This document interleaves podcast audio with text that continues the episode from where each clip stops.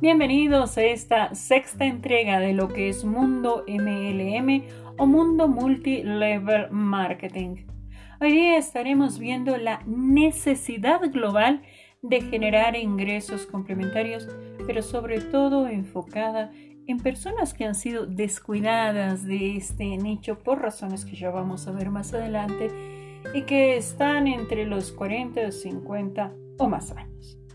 Bien, para empezar me gustaría dejarlos pensando en la siguiente frase de Robert Kiyosaki que me gustaría que la volvamos a repensar al final de lo que les voy a decir ahora.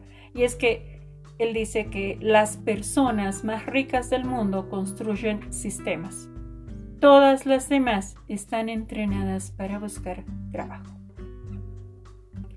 Bien, pues la presente entrega está enfocada tanto para quienes quieran prospectar con personas mayores de 40 o 50 años, como para quienes ya pasaron esa edad y aún están dubitando en ingresar o no al mundo del marketing de afiliados.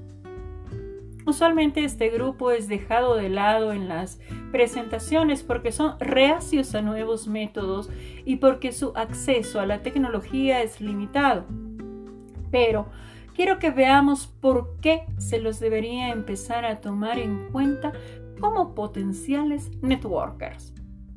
Si bien es cierto que este grupo etario fue educado y formado para incorporarse a una era industrial que en el caso de América Latina ni siquiera se llegó a concretar.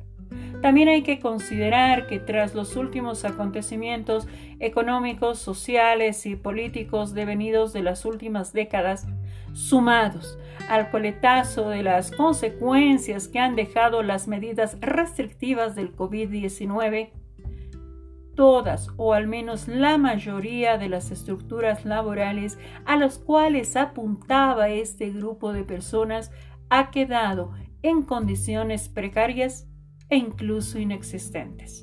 Es decir, que tristemente son desempleados sin futuro a esta edad. Entiendo que el cambio de mentalidad puede ser complicado a una edad madura, pero también es bueno reinventarse.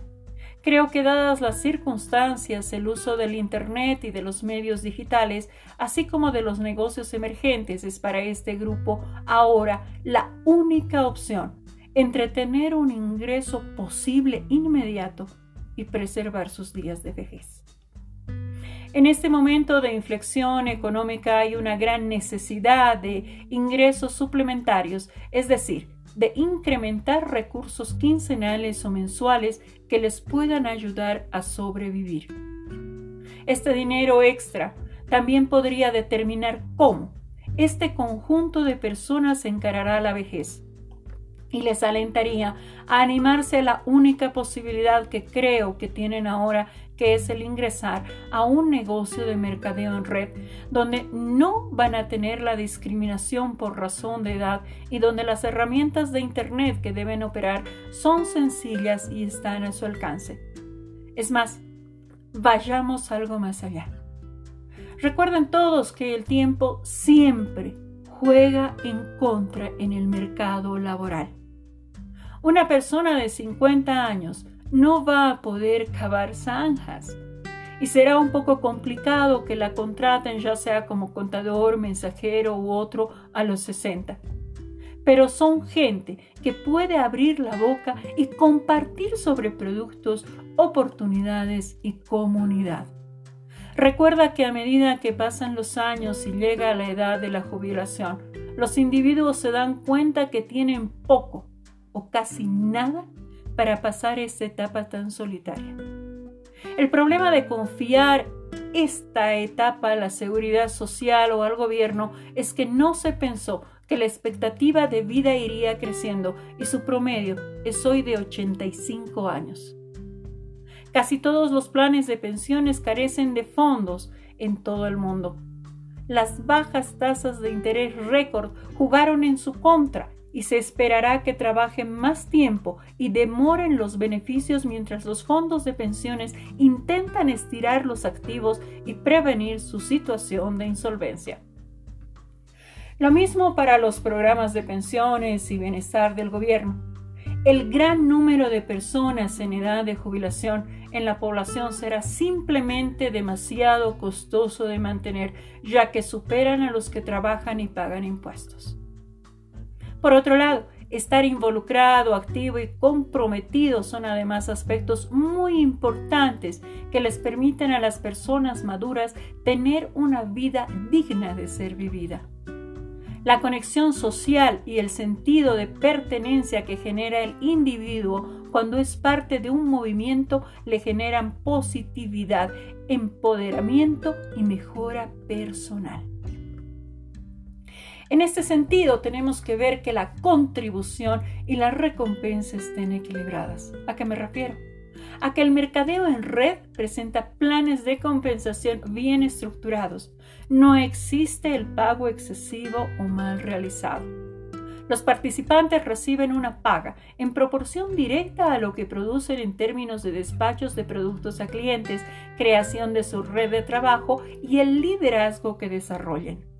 Ahora, con relación a los planes de jubilación que brindan los sistemas de MLM, recuerda que estos se pueden lograr en poco tiempo en comparación con los que brindan los modelos de empresas tradicionales.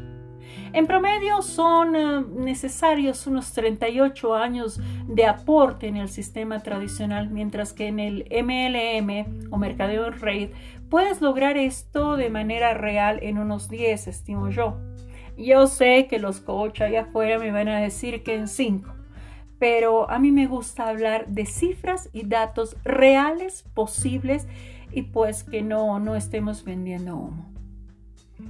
De esta manera estamos viendo un crecimiento, si ustedes se dan cuenta, sin precedentes en esta industria, dado lo que les acabo de mencionar, y tomando en cuenta también estos parámetros.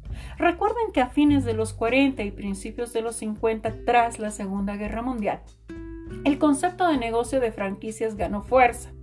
En una franquicia, básicamente alquilas el modelo comercial a alguien más, es decir, al franquiciador. Uno de los primeros en aplicar estas licencias fue John Pemberton en 1886, quien creó una bebida con una receta secreta y territorios de embotellado autorizados para otros. Esto se convirtió en Coca-Cola, señores, e incluso después General Motors y otras empresas empezaron a usar este sistema de franquicias. Hoy en día, esta es vista como una industria completamente legítima que ha creado muchos millonarios y se ha convertido en un fenómeno. Desde que el mercadeo en red ha empezado en la década de los 30 en Estados Unidos, hay más de 22 compañías que han logrado más allá del billón de dólares en distribuciones anuales, mientras que al mismo tiempo cientos de miles de negocios ahí afuera están fracasando, incluidas las empresas que a ti te estaban dando trabajo o que estaban dando trabajo a esta generación que acabo de mencionar. De esta manera, el mercadeo en red está llegando a su etapa de maduración. La gente está averiguando qué modelos de negocios exitosos son y cuáles están en la cima. Los viejos modelos, señores, no funcionan como solían hacerlo antes. Y todo eso ya lo sabemos. Piensan en Barrant, eh, La Sensa, Kodak, Blockbuster, Jane Norman o tantas otras industrias grandes. ¿Dónde están hoy? La tecnología está masivamente de nuestro lado. Podemos hablar con quien querramos, en cualquier parte del mundo, en cualquier momento, durante el tiempo que deseemos y gratis. Así que si tú que estás escuchando tienes 40 o incluso 50 años más y tienes la suerte de aprender sobre esta industria y ser parte de ella trabajando con un negocio legítimo, te aseguro que tu futuro puede cambiar y va a cambiar.